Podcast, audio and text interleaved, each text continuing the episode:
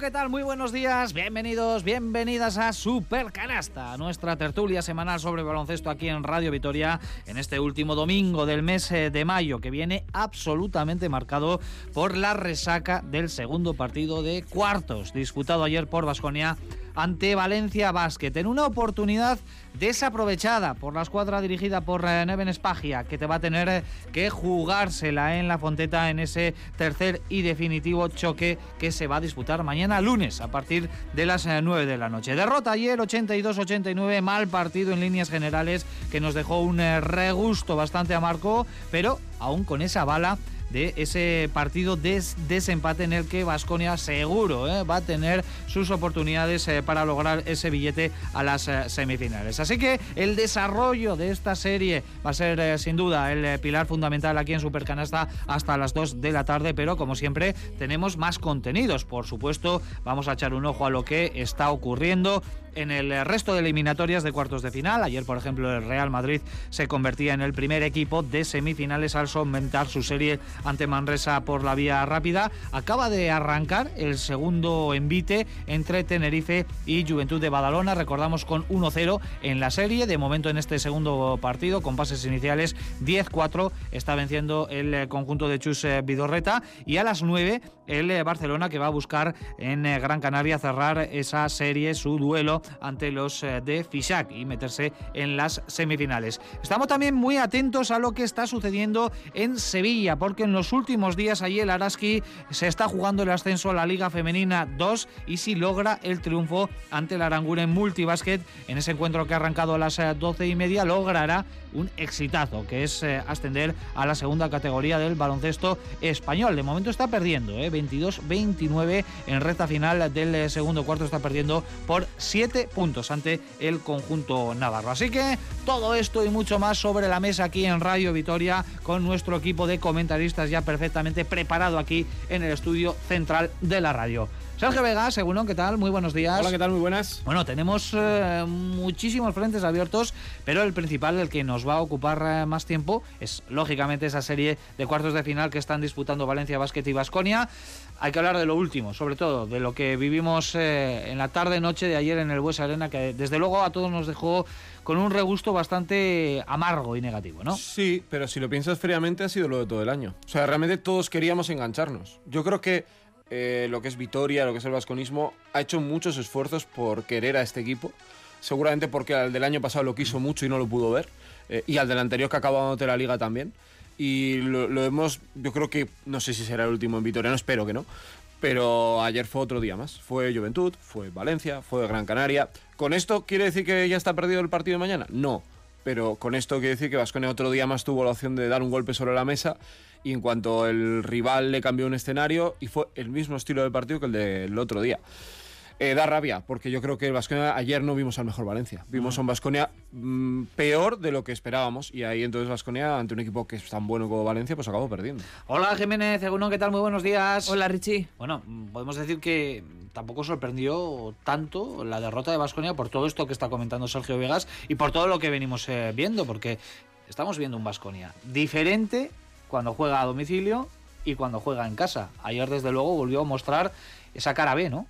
Las intermitencias de, del equipo, ¿no? Lo hemos venido comentando todo el año, de dominador y cinco minutos en los que pensamos que, que la cosa estaba resuelta a ser absolutamente dominado. Lo que más duele es hacerlo, o que lo, o que lo haga así, que ofrezca esa imagen en, en casa, pero bueno, ya dijimos aquí también que este equipo es capaz de vencer en la Fonteta y de perder en tu casa cuando tienes la eliminatoria en, en, la mano. Yo no descarto que mañana en la Fonteta, en Valencia creo que se estarán frotando las manos, pero es que no descarto que mañana la mejor versión de Vasconia vuelva a, a, surgir y se pueda llevar la, la eliminatoria. Dicho esto, también puede ocurrir todo lo contrario, ¿no? Por eh, corazón, por supuesto que esperemos que mañana vuelva a salir la mejor versión y desde luego un mejor juego pues porque ayer lo que vimos no nos gustó demasiado.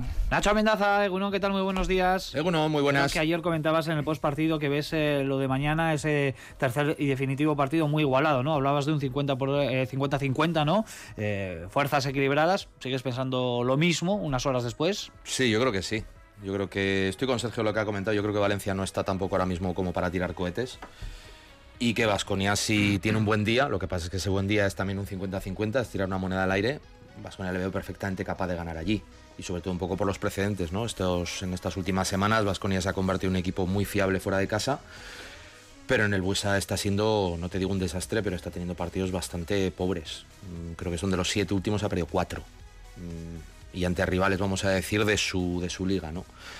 Eh, cuando el otro equipo juega serio, a Vasconia le cuesta mucho. Le cuesta mucho mantener el, el pulso al partido. eh, y yo creo que emocionalmente Vasconia no es un equipo que se sienta cómodo en un ambiente, te iba a decir incluso a favor. Eh, yo ayer hay un par de momentos en el partido en donde te cae una antideportiva, te cae una técnica, eh, varios jugadores, bueno, eh, más o menos pues con, con el- la temperatura alta y varias acciones que metieron al público en, en el, en el partido y la verdad es que ayer, el Buesa me pareció que hubo momentos de caldera y el equipo no sabe aprovecharlo. El equipo en vez de utilizar esa energía para en su favor, y te voy a decir, para presionar a los árbitros, para intimidar al equipo rival, bueno, lo que hizo Valencia en el, en el final del partido de, de la semana pasada. Vasconia en vez de utilizar esa energía para lo positivo, es una energía que le autodestruye. Eh, Jugadores descentrados, Balwin en la inopia, el otro, pues no sé, jugándose la técnica cada dos por tres, eh, tiros precipitados, ansiedad. Dices, bueno, entonces, por eso te digo que incluso yo creo que Vasconia en, en una situación en la que no tiene nada que perder, en la que va, bueno, sin, sin el papel de favorito en el que va a tener todo en contra, creo que incluso puede tener hasta una ventaja. Joseba Sánchez, Eguno, buenos días. Bueno, Richie. No sé qué es lo que te preocupa más, la tendencia que está tomando la serie, porque es cierto que Vasconia arrancó muy bien en el partido del martes, la primera parte fue superior a Valencia, pero yo no sé si ves, ves punto de inflexión justo en el descanso de ese partido, porque en la segunda mitad Valencia Vázquez revirtió la situación, no pudo sacar el partido adelante por pequeños detalles, y ayer hubo mucha superioridad, exceptuando los minutos iniciales. Jo, yo no establecería quizás tanta analogía en el sentido de que creo que el partido de ayer fue muy diferente al de Valencia. Mm, fíjate cómo nos remonta Valencia el, el otro día, con unos triples abiertos de Xavi López Arostegui, con jugadas individuales de, de y sobre todo con el pick and roll que jugaron con, con Mike Toby. Todo eso desaparece en el, en el partido de Vitoria y nos ganan con un juego interior potente cargando con Rivero, eh, que fuimos incapaces de, de defenderle. Nos ganan con, con jugadas individuales de los dos bases, de Hermanson y, y Van Rosson, con unos porcentajes que creo que no son los habituales en esos dos jugadores y que creo que será difícil que vuelvan a mantener. Y sobre todo con una desastrosa selección de tiro de, de, Baskonia que se olvida del equilibrio y, y se vuelve loco. Se vuelve loco, lo decía Nacho. o sea, ve, ve una caldera por ahí y dice, pues habrá que... Habrá, no sé, no sé lo que habrá que hacer con esta caldera. Pues vamos a tirar, a ver si, a ver si lo arreglamos. Sí, ¿no? ven fuego y pues intentan pegarle ellos también fuego a algo, pero yo creo que apuntan mal. Sí, apuntan criterio. mal. Sí, sin Sí. criterio. Yo, sinceramente, eh, creo que es una moneda al aire el partido de, de Valencia. Como diría Forrest Gump, eh, el Vasconia es una caja de bombones. Nunca sabes lo que te, nunca sabes lo que te vas a encontrar. Y fuera de casa te sueles encontrar bombones reinos de, Y vamos a de confiar licor. Así que vamos a pensar en el bomboncito de licor. Vamos a, eso es, eso es, nos quedamos con, bueno, no son, no tienen, suelen tener mucho licor, éxito ¿eh? los bombones de licor. Yo soy más del de café, fíjate lo que te ¿De digo. A mí me gusta. A mí encontrarme un líquido Yo ahí en prefiero el- las trufas de donde ya sabéis. Ahí, ahí, También es cierto. Exquisitos. ¿Dónde está Bueno, el licorcito? hombre? Vamos a confiar en la igual, tendencia lo que sobre para mí. de los duelos directos ¿eh? entre Valencia Basket y Vasconia. De momento nadie ha conseguido sacar el triunfo como local. Siempre se han producido victorias visitantes y ya sabemos que mañana el visitante, el que juega a domicilio es el, el Vasconia. Vamos a ver si se puede confirmar esa tendencia para que el conjunto de Neven Espagia consiga el eh, pase a las eh, semifinales que le mediría al Real Madrid, que ya es el primer conjunto que ha conseguido eh, pasar esta, esta ronda. Bueno, pues presentaciones realizadas. Nos falta también Norberto Rodríguez en la realización técnica al otro lado del cristal. Mi nombre es Ricardo Guerra. Vamos ya con nuestra tertulia inicial dedicada a Basconia. Uno a uno en esa serie de cuartos de final ante Valencia Basket. Todo se va a decidir mañana por la noche en La Fonteta.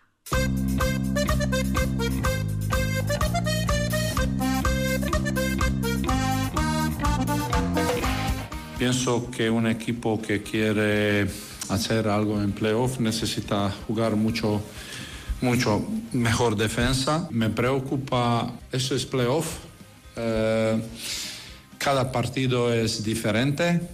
Vamos a volver a cancha de ellos. Queremos ser positivo. Vamos a recuperar y probar eh, ganar partido ahí otra vez. Y ya está.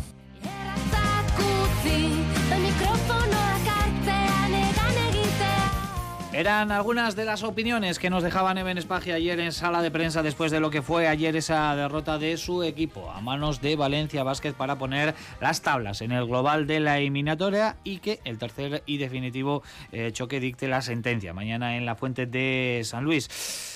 Sin opciones, podemos decir, ¿eh? ante un conjunto del valenciano bastante superior. Es cierto que sin grandes alardes, tampoco el eh, equipo de Joan Peñarroya, pero más serio, más inteligente en muchos eh, momentos del partido. Eso resultó suficiente para lograr el punto, para recuperar el factor cancha e insistimos para que mañana la Fonteta dicte la, la sentencia. Así que, compañeros, el primer partido del martes nos queda algo más lejos, pero si queréis hacer alguna referencia también sobre lo que sucedió en ese primer partido, por supuesto que en esta primera reflexión podemos dar pie a ello, pero eh, sí que es cierto, Sergio, por ejemplo, empezando por ti, que ayer eh, la, eliminatoria sufre un, giro que tampoco podemos considerar inesperado visto el rendimiento de este Vasconia, sobre todo en el Bues Arena. No, para mí, para mí hay tres claves en la eliminatoria. Los pivots, eh, ayer Peters hace muy buen encuentro, pero bueno, vamos a votarlo como un 4. Eh, Duljevic juega muy bien incluso al final del partido. Rivero es un 4-5. Yo creo que ahí marca mucho la eliminatoria porque ayer Enoch vuelve a tener un día de una persona que no tiene experiencia en este tipo de, encuentros. Eh, y Costello no está. Eh, con lo cual Vasconia sufre mucho y Betzer pues nada, ya no cuenta prácticamente, ya lo hemos visto, ¿no? Junto a Baña Marico no jugaron prácticamente nada. Eh, los bases, marca absolutamente. Un equipo con bases como es Hermanson Van Rossum por parte de Valencia. Van Rossum lleva haciendo toda la vida esto, 10 años ya, o sea, ya sabemos lo que hace y Hermanson jugó muy bien. Vasconia tuvo a Granger el primer partido que a mí me gustó mucho. Ayer, por mucho que acertara, a mí no me gustó en la dirección de juego. Y Baldwin, que es el principal base de este equipo, ayer deja un mate intrascendente, que podía haber sido el mate ya de pero sinceramente casi ni me acuerdo ya del mate, que yo esperaba mucho más de él, pero él estaba a otra pelea, la suya que ha tenido todo el año, y luego para mí hay otra gran diferencia en esta serie que son los entrenadores. Eh, para mí Peñarroya ayer no digo que sea un erudito del baloncesto, no digo que haya inventado el básquet. Ayer hizo lo que había que hacer, subir la intensidad, ponerse a jugar duro, poner en la rotación a gente que sabes que te va a funcionar y no tocar demasiado. Neven seguimos con los mismos errores desde marzo, por no decir antes, pero vamos a contar que la pandemia, Omicron hizo mucho daño, hasta ahora. El problema era que no se entrenaba, ahora se entrena. Si el equipo en todos los partidos que ha perdido en casa tiene los mismos errores y no ha habido cambios o intentos de cambio por parte de alguien aparte de los jugadores, creo que no ayuda. Y a mí ayer me parece que tampoco le ayudó al, al equipo. No pierde el Vasconia solo por eso, pero creo que si no tienes bases, los pivots claramente dominaron ayer Valencia, cosa que en el primer partido, o Costello estuvo bien y no tuvo su momento, estuvieron bien y no hay ayuda por parte desde el banquillo, eh, a mí me parece que fue una de las claves del partido de ayer, incluso te diría de los ocho cuartos que hemos vivido en la, en la serie. Bueno, la poca aportación de banquillo, que tampoco es nuevo a lo largo de esta temporada. Por cierto, que ese corte de Neven Espagia, si tú pones el de hace tres meses, sirve, ¿eh? O sea, no chirrillería para, para nada porque tampoco aporta mmm, demasiado. Entiendo que él también tiene que estar cansado de aportar el mismo parecido eh, discurso. Eh, problemas en el juego interior, en cuanto Vasconia no tiene rebote, no sabe jugar a otra cosa, salvo a la anarquía del triple, cuando tendrán bien, pero cuando no, y cuando además se hace una mala o pésima selección de, tiro, pues al final te juegas un poco todo a, pues, pues a, a, prácticamente nada. Y luego eh, la intensidad física, cómo endureció el partido Valencia y cómo eh, eso de alguna manera mmm, desprogramó absolutamente a Vasconia, sin ideas y sin un patrón que pudiera un poco equilibrar el juego y, y bueno, pues echar ese pulso a, Valencia que, que vino a ganar el partido al Buesa. A mí también me preocupa un poco la, el, de, el desnorte ¿no? de, este equipo, con Granger que fue el todo soluciones, pero no es, es el cometido que tiene que tener este jugador. Y luego un poco también pues la situación de, de Baldwin, que cuando se va de los partidos perjudica enormemente al resto de compañeros. Yo la mayor diferencia que estoy viendo entre Valencia y Vasconia en esta eliminatoria y en general, bueno, en los partidos también que tenemos uno reciente, ¿no? De Valencia aquí en abril, creo que fue. Yo creo que Valencia cree en su, en su estilo de juego, en su apuesta o en su aproximación a lo que debe ser el, bueno, a lo que debe ser su camino, tiene un plan de alguna manera y cree en él. Y los y bueno, y hay veces que sale bien, hay veces que sale mal. Ayer le salió bien, el otro día en la Fonteta le salió mal, pero que creen en él y que cuando llegan los cinco últimos minutos o cuando llega un momento complicado sabe a lo que tiene que recurrir y, y tira con eso. A mí Vasconia me da la sensación a veces que es que no cree. No sé si porque no tiene plan o porque no termina tampoco de creer en el plan, o porque es un plan, vamos a decir, pues bueno, de cuatro conceptos y, y tira para adelante. Y yo creo que un plan de cuatro conceptos y tira para adelante te puede funcionar en los Warriors, pero en el Vasconia yo creo que no. Y para mí ayer fue un, claro ejemplo. Yo creo que Valencia nunca llegó a estar, nunca llegó a tener el partido roto, porque nunca lo llegó a tener. Creo que lo gana también eh, por unas acciones, o el partido no se va a un final muy apretado, porque Van Rossum mete dos triplazos tremendos, que si no llegan a entrar, y esto ya sabemos lo que es, porque uno era de siete metros y pico, el otro también con un defensor encima, pues igual estamos hablando de otra cosa, ¿vale? Pero yo la sensación que me da en el campo es que Valencia se sentía dominador, dominador, de que si no llega a ser el, bueno, pues si tenemos que jugarnos con Barroso, no la jugamos, si tiene que ser con Dubi y jugar hoy 20 minutos con Dubi, porque sabe qué armas tiene, cómo las tiene que utilizar y qué quiere hacer. Vasconia me parece un equipo, no sé si lo habéis dicho, un poco desnortado en ese aspecto, decir, vale, eh, estás perdiendo de 8, quedan 7 minutos. Mm, y ya estás jugando a que parece que te estás ahogando. Y yo creo que eso responde a una, a una falta de, no te digo de plan, pero una falta de, de convicción o de, de estructura o de por lo menos convencimiento en que tienes algo a lo que agarrarte para, para seguir tu camino. Pero que eso, eso de solo tirar de tres, que es la cantidad que hemos oído mucho, eso se mejora, ¿eh? Eso se entrena. Pero Valencia ir tira más veces que Vasconia Sí, sí. de tres. ¿Da la sensación de que Valencia tira más? No, No, pero la por la selección de tiro. Claro, eso es. Yo a lo que voy es que la solución del Vasconia cada vez que se pone entre 8 y 6 puntos es tirar un triple, si os fijáis. Y da igual que esté forzado o liberado. Habrá un momento en un tiempo muerto, habrá que dejar de decir believe, que está muy bien, y habrá que decir penetra, pisa pintura, cambia a alguien que no es esto. Eh, eso es un mensaje que también el entrenador tiene que dar. A mí me da muchas veces que les permite mucho, que me parece bien, y yo creo que a Baldwin lo ha convertido en un jugador importante en este Vasconia. Pero hay veces que hay que decir, pisa la pintura, penetra, mete un balón dentro, y luego la tiras de tres si quieres, que casualidad las vas a acabar metiendo, porque este equipo mete cuando juega con un cierto orden. Y ayer dejaron de meter balones interiores. Si el partido, lo comentamos en la retransmisión, en el primer partido Vasconia lanza mucho más de dos que de tres, y hace un reparto de juego más equitativo y acaba ganando, aunque gana de uno, pero acaba ganando. Ayer volvemos a lo de siempre, a nuestro recurso, a la vía fácil, que tirar de tres puedo tirar yo también, pero eso no vale, hay que jugar algo más. Yo creo que es un equipo muy maduro. Muy maduro en el sentido de que, decía Nacho que no sé si tenemos un plan. Yo creo que Neven en su cabeza sí tiene un plan. Pero los jugadores eh, ven el plan de Neven, lo escuchan, salen al campo y hacen lo que les da la gana. No, lo digo en serio, ¿eh? ojalá estuviera equivocado, pero, pero es la sensación que tengo. Yo creo que eh, sobre todo los dos bases marcan lo que consideran que tienen que hacer. Tenemos un par de aleros eh, que, lo, que lo han hecho muy bien. El italiano, por ejemplo, lo ha hecho muy bien durante todo el año. Pero si él decide que hay que tirar, tira. O sea, no, no tiene una selección de juego en el que la, quiera dar dentro y la dé o para nada. Y luego nuestros jugadores interiores no son jugadores que reciban al poste de abajo y sean capaces de equilibrar, porque no equilibran. Enoch eh, ha ido menguando en su capacidad de, de jugar al poste bajo y está haciendo cada vez más pick and roll, tiros de, de 3-4 metros, incluso salirse un poquito más. Wetzel, que es quizás el que podría equiparar eso un poquito, no juega. Ya sabemos lo que es eh, eh, Alec Peters. No sé, yo creo sinceramente que si va de cara, si el partido les va de cara, si les entran un par de tiros de esos, si Van Rossum falla ese, triple que, tira muy bien, muy, mal tirado y lo mete, yo creo que Vasconia se podía haber ido arriba y podía haber ganado el partido perfectamente. De verdad, ¿eh? Pero porque los propios jugadores hubieran, se lo hubieran acabado creyendo y hubieran acabado equilibrando un poco el juego. Pero de repente se ven desbordados y Granger ya sabemos que cuando el, el partido está desbordado, él decide jugar y decide jugar él. Y a veces sale bien, y otras veces no. es un jugador con muchísimo talento. ¿eh? Te sujetó Sí, sí, sí, sí. pero Hizo 13 puntos en el último cuarto, O sea, te pero yo creo que era un. Bueno. Pero es que el problema no es, no es que el problema Claro. no es Granger, es la incomparecencia de Baldwin en el partido. Otro día más, pero es que está todo. Alguien le tendrá que decir, con la edad que tiene ya, que podrá un poco dejar de estar haciendo espavientos a todo. El mate que hizo es para cambiar el partido.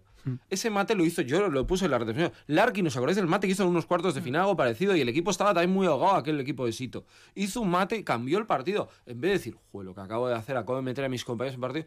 Cometes dos faltas con Hanlan. ¿Quién es Hanlan para ti ahora No, mismo partido? sí. Pues Es- Hanlan nos es hizo un daño tremendo. Es el. Baldwin de, de- de toda la temporada que al a menor contratiempo, a la mm, menor decisión arbitral, se sale del partido completamente. Claro, a eso Y- voy, ¿eh? o sea, me refiero, no se puede ensalzar una pelea con un jugador que ha salido claramente a, a intentar defenderte, a complicarte la vida, pero si sale a eso, y lo hace muy bien Sí, Haaland. sí, eso es algo que tiene que, que corregir él. Tiene Pero es que que yo corregir, no sé con la ayuda de quien sea, pero está claro que ya lo, hacía, ya lo hacía en Múnich con el, con el Bayern y lo está haciendo con, con Baskonia. Es que además aquí se contagia el resto, me refiero, ¿no? Claro. Y, y no hablo solo de Baldwin, ¿eh? Es que yo. a Baldwin yo creo que es el ejemplo como más. Bueno, más llamativo.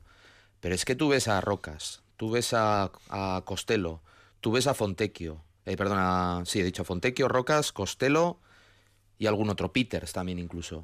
Es que Neven, es que parece que, ya te digo, en cuanto el, el partido o la situación eh, se pone un nivel de tensión y donde requiere una calma, un, bueno, una concentración, una madurez que ha dicho Joseba, a Vasconia se ve superado. Se está viendo superado, sobre todo ahora en cuando están llegando las, las curvas y digamos el momento definitivo de la temporada, donde el Vasconia para mí se juega toda la temporada, porque ha sido una temporada en, las que, en las que no te has metido en la Copa del Rey, en la que no te has metido en, el, en, el, en los playoffs después de que han echado a tres equipos.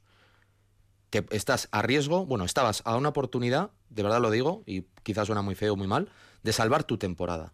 Y el equipo le supera la situación. Y yo lo, yo lo siento mucho y puede parecer populista. Y en casa, con 10.000 personas. Y se supera la situación. Vasconia no iba a ganar el partido por este detalle, pero yo qué quieres que te diga. Que no esté jugando tadas cuando el partido se pone a golpes y a jugar duro. O sea, como hay que jugar playoffs. O sea, no pensemos nada. Valencia juega lo que hay que jugar. Y que esté tadas jugando cero minutos. Como Rayeste salió ayer hizo mucho mejor partido que muchos jugadores que se estuvieron en el Y de la madurez también, eh, perdona, la madurez también, o sea, cuando tú tienes un campo, fíjate qué poco le has dado todo este año a, tu afición, qué poco le has dado este año a tu afición. Consigues que Vasconia te meta 10.000 tíos en el Buesa, con las bufandas, a muerte. Los que estuvimos ahí en el campo vimos un ambiente que yo no recuerdo en Vasconia hace muchísimo tiempo. Has conseguido que te den eso, y tú eres incapaz de conectarte al partido y de devolverles algo a esa afición.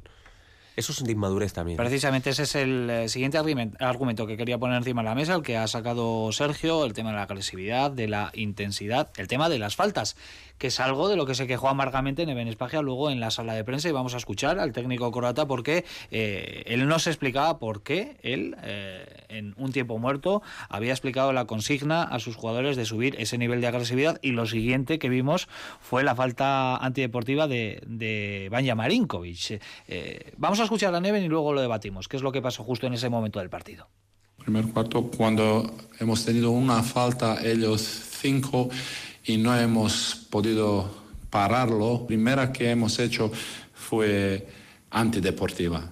Eso, eso es una cosa que como entrenador no, no, no puedo entender. Es mi responsabilidad y, y yo soy primero cuando ese partido pierde y mi responsabilidad, pero es muy difícil entender.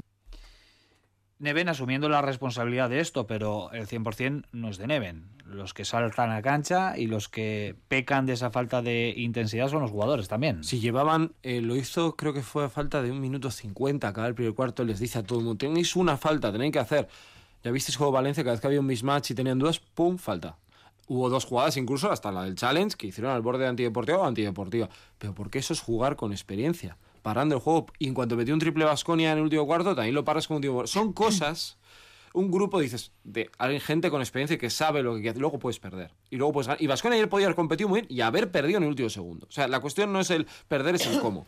Y a mí, pues me demuestra un poco cómo salen algunos al campo. La antideportiva de Baña Maricos fueron tres minutos y se me hizo largo el, tramo de Marinko. Por eso digo lo de Tadas, por eso digo lo de Rayeste, que no es un jugador que me apasione, pero pasaba los bloqueos, defendía, entendía que se había que hacer una falta. Kurux, exactamente igual. Y son jugadores más limitados que Baña Marinkovic. Pero es que hay momentos en los que tienes que poner gente que igual tiene que salir a jugar ese, ese papel. Yo creo que el arbitraje de ayer fue un arbitraje, creo que malo para Vasconia. fue un partido muy duro y no creo que, estuviese bien pitado. Dicho lo cual, eh, no lo pongo en absoluto como excusa, que no se me, que no se me malinterpreta, y, y creo que, que el Buesa sí que entendió ese arbitraje para poder apretar al, equipo y que los jugadores fueron incapaces de entender cuál era el arbitraje que estaba viendo en el, en el campo y cómo tenían que reaccionar ante ese, ante ese arbitraje. Yo de verdad, la crispación en jugadores eh, tan expertos como estos, con lo que se están jugando, es inadmisible.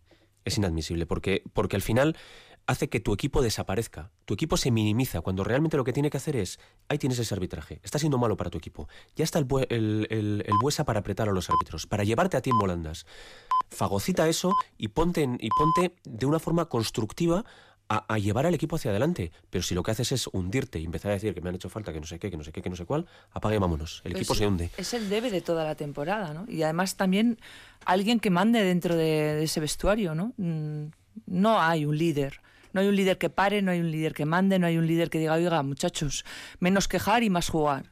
No lo hay y eso se nota en la pista, cada uno eh, expresa como quiere o como debe, ni siquiera el líder natural que debería ser Neven es capaz de sujetar eso y a partir de ahí pues el desnorte y la falta de concentración en, un partido tan importante. Yo creo que esa es un poco la, clave de este Vasconia este año. Yo creo que talento tiene, capacidad tiene, pero en los momentos difíciles, en los momentos de duda, mm, no saben a quién tienen que seguir.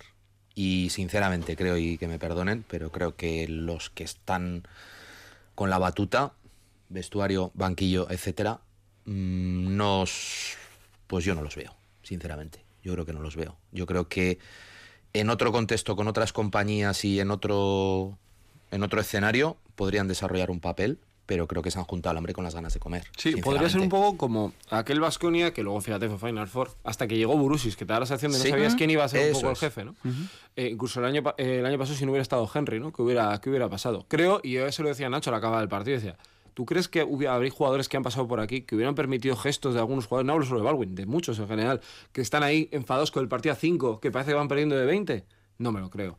¿Y por qué eh, Baldwin no encaja con Dusko? Más allá que Dusko sea lo que sea y pueda muchos pensar que es un entrenador anticuado, otros que sea su entrenador favorito, porque no le gusta que le digan las cosas. Y Dusko tendrá otra cosa, pero Dusko va por ahí y lo tiene claro. Y Peñarroya se lo diría exactamente igual, ahora que suena tanto Peñarroya para el Vasconia. Eh, hay cosas, y yo creo que a veces el líder es el entrenador, el líder es un jugador, el líder son dos o tres, y aquí lo que dice Nacho es que no hay un líder, porque el líder es uno y cuando va bien. Sí, luego hay cosas dentro del campo. Eh, sobre, sobre liderazgo. Si yo cojo y tiro cinco tiros meto los cinco, o meto cuatro de cinco, me tiro un sexto, pido perdón y me vuelvo a tirar un séptimo, yo, como compañero, no te creo. No te creo. Porque mm, los actos y los, los hechos y los dichos son diferentes. Entonces, y entiendo por qué se dan esas situaciones y no quiero señalar al jugador porque sé que además él lo hace porque en ese momento era casi el único que tenía cierto, ¿no? Pero son esas señales, esos mensajes que además por repetidos durante la temporada hacen que, bueno, que sea difícil, que pierdas credibilidad. Si tú eres el, el entrenador y dices que el equipo no tiene que protestar y tienes una media de tres de una técnica por partido en los últimos cuatro, pues es difícil de creer. Si tú eres un jugador que también estás con la cocapitanía y se supone que tienes que llevar al equipo y resulta que en un partido pues te echan por cuatro faltas o cometes cuatro faltas, en el siguiente otras cuatro y luego te llevas una técnica, pues el equipo yo entiendo que deja de creer. Y es un poco eso. Bueno, Hemos visto ya dos partidos esta semana, mañana tenemos el eh, tercero, ya están casi todas las cartas eh, sobre la mesa. De cara al tercer partido yo creo que ya muy poquitas variantes técnico-tácticas en cuestiones también actitudinales. Eh, ahí sí que se pueden producir algún cambio más, pero yo lanzo una pregunta aquí en esta mesa em, con lo que hemos visto de los dos equipos en estos dos partidos y lo que hemos visto también a lo largo de la temporada, ¿veis a Valencia Basket superior en cuanto a herramientas, en cuanto a baloncesto, en cuanto a dirección del banquillo, superior a Vasconia, este Valencia Basket? Tiene más plantilla, no mejor, más. Y para mí sí que tiene una entrada. A mí me gusta más el entrenador. Pero eh, para mañana es un 51-49 porque juegan en casa. O sea, no, no veo mucha diferencia. Aunque en realidad hay un equipo que tiene licencia y el otro no. Y creo que se tendría que notar. Y nosotros todos pensábamos, y yo el primero, que dije que esta era una de las plantillas de las que mejor había confeccionado Vasconia veremos. Eh, de momento es un buen equipo. O sea, es un buen grupo de jugadores, no sé si es un buen equipo. Mañana se tienen que hacer mayores. Eh, lo que no se hicieron mayores ayer, se tienen que madurar. Y hay un momento en la vida que te vas de casa y aprendes lo que valen las cosas y igual mañana es el día de aprender lo que valen las cosas. ¿Cómo lo veis el resto? Eh, ¿Cómo lo estáis viendo, el desarrollo de esta serie? Yo diría que Vasconia tiene más talento y que Valencia tiene más oficio. Y que ayer el oficio, por supuesto que tiene talento, hizo que ganaran el Buesa por factor cancha, pues, pues igual 55-45, pero el, ese factor imprevisible que tiene Vasconia y que, nos ha hecho desdecirnos en bastantes ocasiones aquí, es a lo que nos agarramos para pensar que mañana en la Fonteta puede mm, hacer un partido extraordinario. ¿Por qué no? También pésimo, ¿eh? Yo creo que, no va, que a ser un partido de, de márgenes. Es decir, o puedes hacer una actuación extraordinaria, llevarte la eliminatoria y pasar a semis, o bueno, pues mañana firmar la defunción haciendo un partido horroroso. Yo creo que objetivamente sobre el papel eh, está muy igualado. Es verdad lo de que Valencia juega en casa, pero eso en Valencia hay veces que puede ser más de doble filo, lo mismo que para Vasconia. Pero sí que creo que subjetivamente Valencia se ve superior. Valencia se siente superior. Pues yo fíjate, yo respondiendo directamente a tus preguntas diría que eh, Valencia tiene más plantilla que Vasconia. Es un equipo mucho más largo que Vasconia. Creo que está mejor entrenado que Vasconia, pero creo que Vasconia tiene bastante, estoy con Olga, tiene bastante más talento en sus siete principales jugadores, talento y físico, talento y físico que los eh, que los siete jugadores principales de Valencia.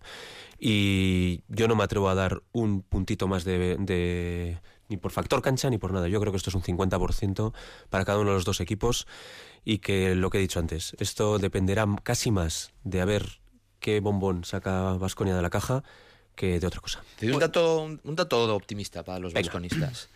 Vasconia lleva seis partidos seguidos ganando fuera de casa. Pues ya está. Y ocho de los últimos diez. Nacho, ya está. Así Que ya está.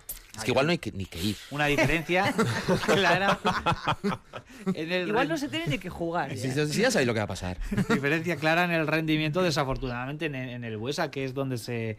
O, bueno, en el Buesa o en cualquier otro pabellón donde los equipos como local forjan sus éxitos y, y completan los objetivos, pues no se está dando, curiosamente, ese eh, como Fernando, donde está apareciendo la mejor versión eh, del conjunto de, de Neven Espagia. Vamos a escuchar precisamente lo que comentaba Neven. Y también lo que decía Joan Peñarroya al respecto de lo que pueden esperarse del partido de mañana, el tercero y definitivo de la Fonteta, 9 de la noche en la Fuente de San Luis. Venga. No podemos llorar, tenemos 24 horas para recuperar y ir jugar nuevo partido con una cabeza limpia, olvidar, y es- eso es nueva posibilidad. Si te un equipo gana dos veces eh, a tu casa y, y te quita primera posibilidad para ir a a Final Four de, de cuatro mejores equipos por España, ¿qué, qué motivación necesita más? eliminatoria igualada. Y no me hago ninguna cábala sobre cómo va a ser el partido de, del lunes, ni, ni quién es favorito, ni deja de serlo. Mm, esto va a ser una batalla deportiva muy interesante, muy reñida. Creo que hay mucha igualdad, pero como lo hay en toda la liga. Y el lunes será otra batalla, habrá que leer el partido, habrá que leer el estado de forma de, jugadores y, y vamos a ver quién consigue la- la victoria. Bueno, decía Neven, no hay mejor motivación para afrontar el partido de mañana que el hecho de pensar que Valencia Basket te ha ganado dos veces en, en tu cara, en tu feudo y ante, y ante tu afición. Quizás tan- intentando no tocar la fibra de los jugadores, que yo no sé si estas historias las tienen demasiado en cuenta los protagonistas. Eso es de aficionados. Sí, ¿no? Para mí sí. Yo creo que los jugadores son mucho más profesionales y mucho más fríos en ese sentido, pero no lo sé. Habrá que buscar todo, todo tipo de motivación. Peñarroya también lo ve muy, muy igualado. No sé si, si eh, por dentro estará pensando lo mismo. Yo tengo Sí, mis pero- dudas, ¿eh? Pero su mensaje, de- su mensaje del martes me gustó más. Dijo que venía aquí a ganar y, y que iban a verse el lunes. Y a mí esos mensajes me gustan más. Eh, y yo eso lo echo de menos también. Un poco esa sensación, fíjate, cuando Nortasuna, eh, las fases de tal. O sea, ese punto, pero no hablo de Dusko, sino de alguien, un líder, ¿no? Eh, que es lo que creo que este equipo vuelve a adolecer. O sea, esos mensajes, yo a Neven le vi muy tocado, lo escuché. Yo no estuve abajo en la sala de prensa, pero de tono, yo lo noté muy bajo, ¿eh? Por cierto, vaya vuelco en el marcador que estamos viendo en Sevilla. Perdía Araski eh, por 10 puntos hace nada En y se ha parcial, puesto creo- por delante. Creo que en parcial de 14-0 o 16-0. 26 segundos para el final del partido en Sevilla. Está ganando Araski, el filial de Araski, 46-44 al Aranguren. Recordamos que eh, si el conjunto de Alex Suso saca adelante este partido, asciende a la Liga Femenina 2, lo cual sería un auténtico exitazo. Luego ya veremos si eh, en los despachos se puede completar ese ascenso. Parece difícil pensar ¿no? que sea sostenible que una estructura como Araski eh, pueda, bueno, pues sostener, valga la redundancia, un eh, proyecto en la máxima categoría y otro en la segunda, pero bueno, lo vamos a debatir en todo caso un poquito más adelante. Eh, me quedan Nacho y Olga, al respecto de lo que comentaban eh, Neven Espagia y Peñarroya. ¿Quién crees que está ganando la partida en las salas de prensa? Yo voy a dejar simplemente una pregunta para que cada uno haga su reflexión en casa, porque además es un tema muy subjetivo. Es, sobre todo si tienen los cortes, tal y como los habéis puesto ahora, tanto del primero y del segundo partido, no digo, porque en el segundo partido, lógicamente, cada uno sale, pues bueno, con un, un ánimo diferente, pero simplemente, eh, ¿a quién, quién te genera más credibilidad? Por su tono de voz, por su mensaje, por su entonación, por su manera de señalar los puntos. Es verdad que, bueno, Uno habla castellano de una manera, otro habla castellano de otra. Pero en general, ¿eh? sobre todo el haberlos oído seguidos, eh, creo que te puedo dar una idea un poco de lo que comentaba yo antes. ¿eh? Que es que yo creo que Valencia se siente superior. Bueno, yo, yo, creo que una cosa es lo que se dice y otra cosa es lo que se piensa. Y el tono de Neven después de perder un partido, y entiendo que también malhumorado porque hay cosas en la pista inadmisibles y él ve que sus jugadores tampoco le hacen mucho caso en muchísimas ocasiones, pues eh, unido a la derrota y hacerlo en el Buesa, todo eso es una costelera un poco complicada de manejar. Y bueno, vuelvo a repetir lo que dije en su momento, Neven tiene un castellano aceptable, pero no el castellano idóneo para entenderle en su máxima expresión. Y a veces también se juega con ese tipo de, de cosas. A mí no me genera ningún tipo de valor que Peñarroya sea más firme en sus eh, expresiones, en su manera de hablar. No, no me da ninguna pista. Sinceramente, no me da ninguna pista. Yo voy, a poner, voy a poner, perdona, ¿eh? un ejemplo. El otro día, en, eh, cuando le estaba el Juventud dando una paliza de muerte al, al, al Tenerife en el primer partido, sentaron a Sermadini y Sermadini se encaró al público y le dijo, en el tercero nos vemos aquí, en el tercero nos vemos aquí. Eso ya no es un entrenador ni es una declaración, eso es de gente que cree. Pues sin más. 17 arriba, el nuevo Tenerife contra el Juventud de Badalona eh, en recta final del segundo cuarto. Parece que le va a devolver la moneda. El, el respeto, eh, ¿no? ¿Le pedía dura? No, no. Venga, que tenemos 19 minutos para alcanzar las 2 de la tarde. Vamos a dejar aparcada esa eliminatoria de Basconia, pero seguimos hablando de estas series de cuartos de final porque tenemos otras dos en marcha, otra que finalizó ayer y tenemos que apuntar también que el Real Madrid es el primer semifinalista y que hay otros eh, dos encuentros que se están disputando desde ya en esta jornada de domingo.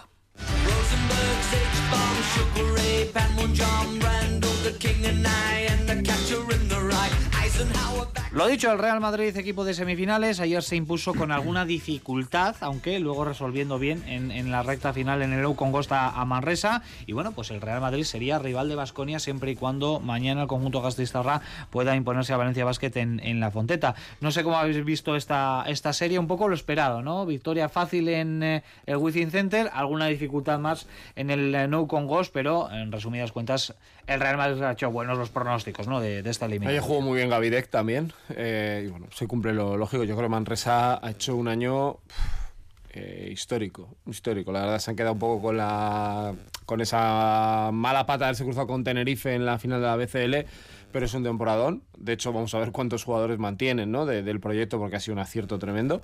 Y el Madrid, pues habían tenido dudas de que mentalmente iba a salir tocado en la final. Un equipo que llega a una final, eh, o como el Barça el otro día, son equipos que ponen velocidad crucero y te llevan por delante. O sea que más o menos lo, lo previsible en una eliminatoria que, bueno, yo creo que desde el primer momento Manresa con los últimos partidos que llevó, pues se vio abocado a enfrentarse a un equipo como Madrid.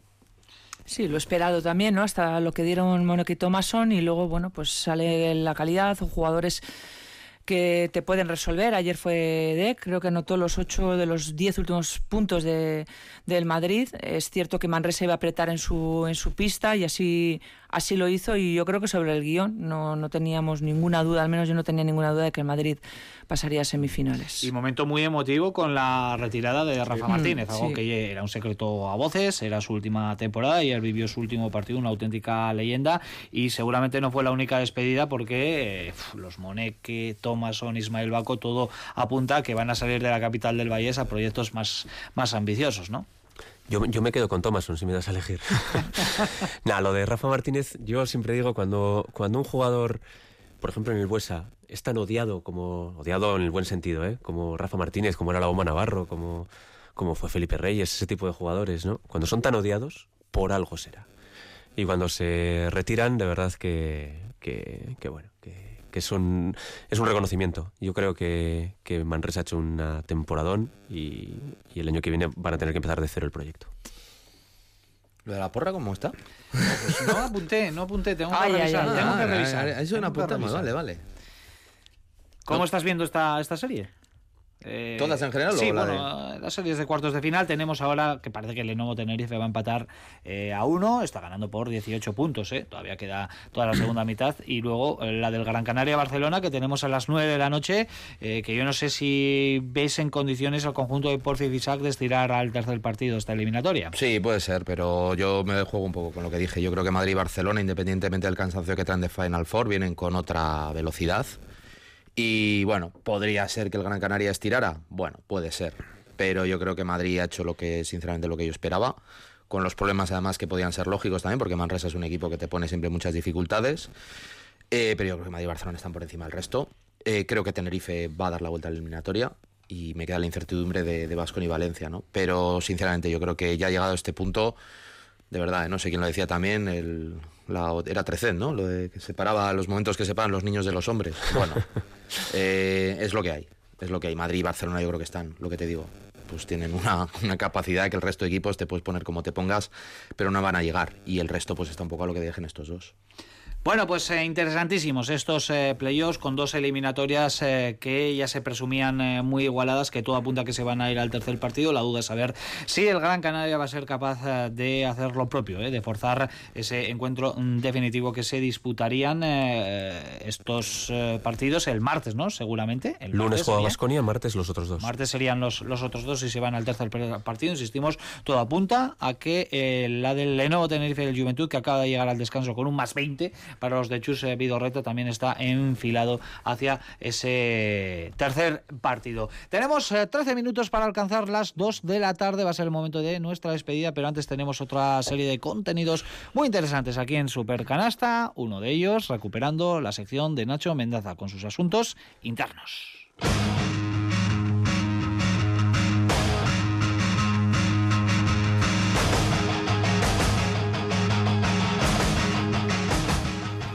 Me acordaba ya.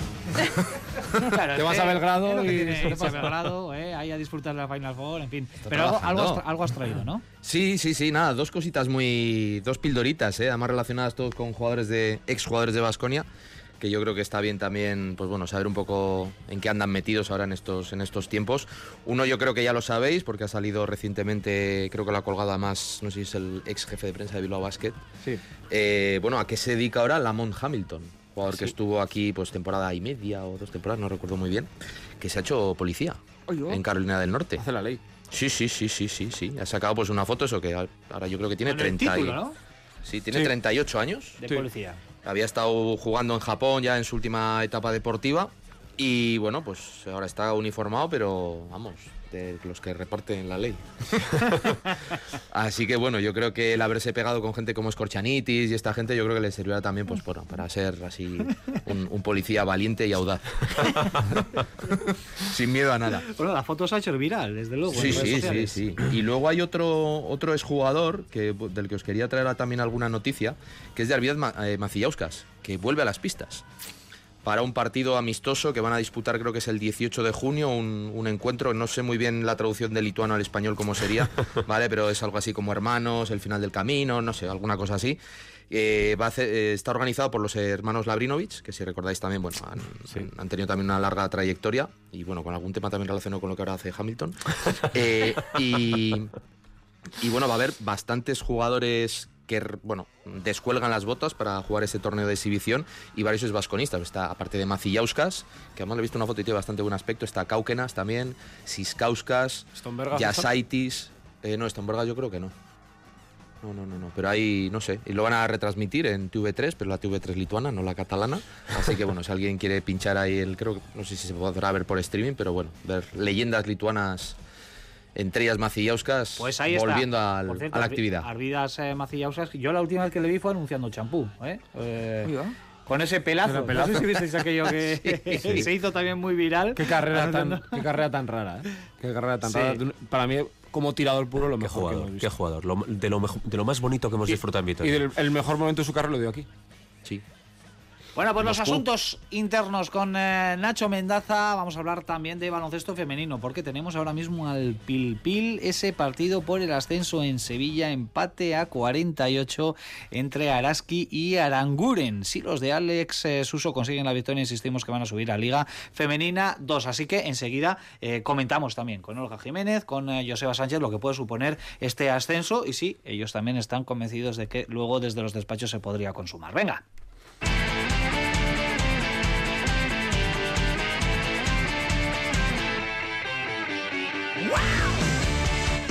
Cuatro minutos y medio para el final, empate a 48. Las espadas en eh, todo lo alto. De todo puede pasar en estos últimos eh, minutos. La verdad es que, eh, yo sé, por ejemplo, empezando por ti, sería un exitazo. A nivel deportivo, luego ya veremos si se consuma el hecho de que Araski pueda meter eh, un equipo en la segunda categoría.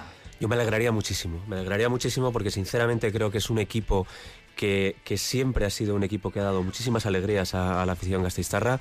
No me quiero olvidar de, de Quique García de Garayo, que es quien ha llevado este equipo hasta este año, que lo ha cogido eh, Alex Suso. Con unas jugadoras, ahí está Rata Aguirre, ahí tenemos a Cristina Molinuevo, a Nirati, bueno, tienen un, un equipazo Marina. Bueno, eh, sería una alegría, la verdad es que emocionalmente sería una alegría. Que si luego es viable o no económicamente, mira, no tengo ni idea. Pero este tipo de cosas vienen luego. Vamos a as- ascender, a ver si somos capaces. 48-50 pierde ahora, quedan 4 minutos. A ver si somos capaces de remontar esto y subir porque sería un chute emocional. Olga, estás muy pendiente del partido, ¿no? Mira, ¿sabes por qué? Porque en el Mutil Basket está Cecilia Liñeira, que había abandonado el baloncesto, jugadora que estuvo en Araski, que dio grandísimas temporadas la Argentina, pero que claro, le pica tanto el gusanillo del baloncesto que decidió pues enrolarse en un Primera Nacional y le llaman Lady de Ascensos, porque Cecilia Liñeira ha protagonizado varios ascensos en los diferentes equipos en los que ha estado y no olvidemos que ella fue artífice ta- también del ascenso del propio Araski en 2016 en Cáceres. Y en aquel equipo y en este estaban Cristina Molinuevo, Arrate, Arrate Aguirre y la propia Joar Zamora, que también protagonizaron aquel ascenso en, en Cáceres. Así que me alegraría un montón. Mm, Es cierto que el club tiene dudas. eh, la propia Irache Rodríguez, mm, eh, la presidenta, ha hecho alguna declaración hablando de eso, del problema económico que, que- van a tener esta temporada y que si la sostenibilidad del primer equipo va a ser complicada, pero va a ser pues tener un equipo en la tercera categoría del baloncesto nacional, en bronce, que ya son desplazamientos y demás, pues, pues eh, sería complicado. Pero bueno, no está cerrada esa opción y primero hay que ascender, por supuesto. Vaya triplazo ahora para ponerse por delante. Araski, a falta de 3 minutos 15 segundos, está uno arriba. El conjunto de Alex Uso, hablando de, de triples, el primer partido anotó 20 triples. Araski batiendo, digamos que el récord desde que existen eh, Igualando. registros o igualando efectivamente. El de Spar Girona. El de Spar Girona, Sí. 20 triples en, en- en un partido. Insisto, eh, esto desde que existen registros, porque en estas categorías quizás no se han registrado todos los partidos, pero en la época moderna meter 20 triples en un partido, tremendo, ¿eh? Sí, siete sí, a de cualquier ellos- nivel. Siete de ellos a Neirati, que oja esta jugadora también que tiene una mano extraordinaria y bueno, pues este equipo es muy tirador, muy, muy, muy tirador. No lo digo por esos 20 triples, sino que es un equipo que juega muy, muy bien a, bueno, pues a la distancia larga y que bueno, pues que basa gran parte de su juego en eso y en correr muy bien la, pista. Con el tiempo muerto en la cancha ahora en eh, Sevilla, 51 Araski, 50 Mutil Basket. Aranguren, está todo tremendamente igualado. Vamos a ver si nos da tiempo contar el eh, final antes de las dos, antes de nuestra despedida aquí en eh, Super Canasta, porque tenemos siete minutitos por delante. Entre otras cuestiones, todavía nos resta hablar de la NBA con Sergio Vegas.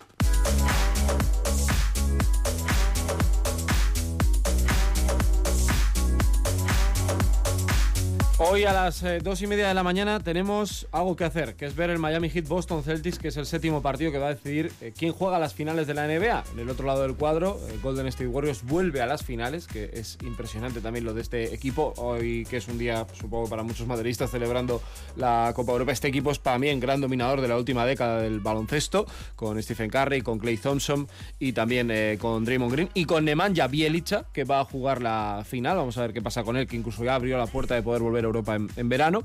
Pero esa eliminatoria de Miami de Boston, destacar que como pasó también con Milwaukee, cuando Boston lo tenía en su mano en el Garden, Miami aparece con un grandísimo Jimmy Butler y forzó ese séptimo partido. Así que con eso ya tendremos la final de la NBA, que eh, a lo largo de la, yo creo que coincidirá con las semifinales de la Liga CB, las iremos eh, disfrutando. Más cuestiones. Darvin Ham, que ha sido exjugador NBA y asistente muchos años en la NBA, va a ser el entrenador de los Lakers. Y ACB, ¿no? ¿No estuvo en Granada? Creo que sí, sí, sí, estuvo en Granada. A unos mates. Eh, así que es un jugador que fue especialista defensivo especialmente en, NBA y que bueno, pues va a tener que estar en el banquillo de los, eh, de los Ángeles Lakers con LeBron James, que ayer estuvo, por cierto, también viendo la final de, de la Champions, tiene parte del accionariado del Liverpool. Y más cuestiones, vendrá la NBA Europa en 2023, tendremos un Bulls Pistons en París, veremos si ojalá no sea como la organización de ayer, porque se retrasó mucho, pero bueno, París va a ser un espectáculo. Las dos últimas cuestiones, Nikola Jokic, que ha confesado en una entrevista que su sueño es retirarse para volver a Europa y ser entrenador eh, de trote, de caballos, ¿vale? que es algo que le gustaría hacer. No sé si habéis visto cómo recibió el MVP Sí. eh, yendo en una carreta, bueno, una cosa fantástica. Eh, y por otro lado, eh, una noticia que ha salido también un poco relacionada con la guerra entre Rusia y Ucrania. ¿Os acordáis de aquel hombre que Andrés Montes llamaba Danko Calor Rojo, que era Medvedenko? Sí, sí, Eh, sí. Está en la guerra, está combatiendo allí y bueno, ahí bueno, pues está hablando mucho de él también, porque claro, eh, la guerra que pensábamos que podía durar semanas, pues está durando meses y podría durar mucho. Y es uno de los que está combatiendo por una- un jugador que fue muy bueno en la época de los Lakers históricos. de Se retiró joven, ¿no? Por lesiones, yo creo. Sí, sí, pero era un 4 que, Sí, sí. bueno, para, que, para jugar con aquellos Lakers con Shaquille O'Neal ofreció muy buen rendimiento, tenía muy buena mano de 4 o 5 metros. Pues las noticias que nos llegan desde el otro lado del Atlántico, como siempre a cargo aquí en Super Canasta de Sergio Vega. Nos queda por delante unos minutitos eh, para irnos con nuestra técnica y el 2 más 1, el colofón, aquí en Super Canasta en Radio Victoria. Venga, vamos. Y vamos con la parte negativa de la semana, empezando aquí, a mi izquierda. Por ejemplo, con Joseba. Yo voy a dar una técnica preventiva a Basconia. Le debe una a la afición de, de este equipo y espero que se la pueda dar contra el Real Madrid. Yo también es preventiva, pero es para la Federación Española de Baloncesto si finalmente se produce la nacionalización de Lorenzo Brown. Que por otra parte me haría gracia que la consiguieran. Dices, mira, ahora vais pasando por aquí, me vais contando todo el tema de los Las, cupos. de las banderitas. Y todo ese tema. Sabemos por dónde vas, perfectamente. Olga. Yo coincido con Joseba, una preventiva Basconia nos debe una, o debe una a la afición. Yo lo de ayer, el bajonazo. O sea, fue bajona, ayer no se preventiva. Ayer yo creo que salió muy tocado de partido. O sea, Cada uno es delicado en la medida que puede. Bueno, pues eh, muchas técnicas preventivas, pero es el día, es el día de hoy aquí. Pero bueno, hay que, hay que ponerse, eh, hay que curarse la herida, Sí, ¿no? sí, Antes sí. De, que, de que aparezca. Y el 2 más 1, que yo ya adelanto que se lo voy a dar a Xavier Añúa, que hoy es su cumple. Oh, cierto. 87 Sí, sí, sí, tacos que cumple, pero que parece que tiene 37, ¿eh? ahí donde lo veis. Así No, que 38 Sorianak, igual. Xavier Añúa, ¿eh? que seguro que estás ahí escuchando, o uno de los, o escuchando Radio Victoria o andando en bici. ¿eh? No hay tiene- más- no tiene otro plan. O las dos cosas. oportunidades. Yo mi 2 más 1, seguro que hay gente que lo ha echado en falta en, en la sección NBA, es Steve Kerr. Que, que un, un entrenador tenga más valor su discurso que el presidente de los Estados Unidos, él recordemos que también eh, por una situación familiar perdió a su padre eh, en un atentado, armas en definitiva, hace ya 30 años, no 30, no 40 años. Pues bueno, eh, yo creo que habla muy bien de quién nos representa a nivel de baloncesto. Él y Popovich han sido dos grandes exponentes de eso. Pues yo también me uno a Steve Kerr por el discurso desgarrador y, y lo que ha llegado y, y bueno, a mí me impresionó muchísimo de verdad escucharle. No, yo me voy un poquito más al baloncesto, yo se lo quiero dar a Rafa Martínez. Una gran Enorme, carrera, Rafa.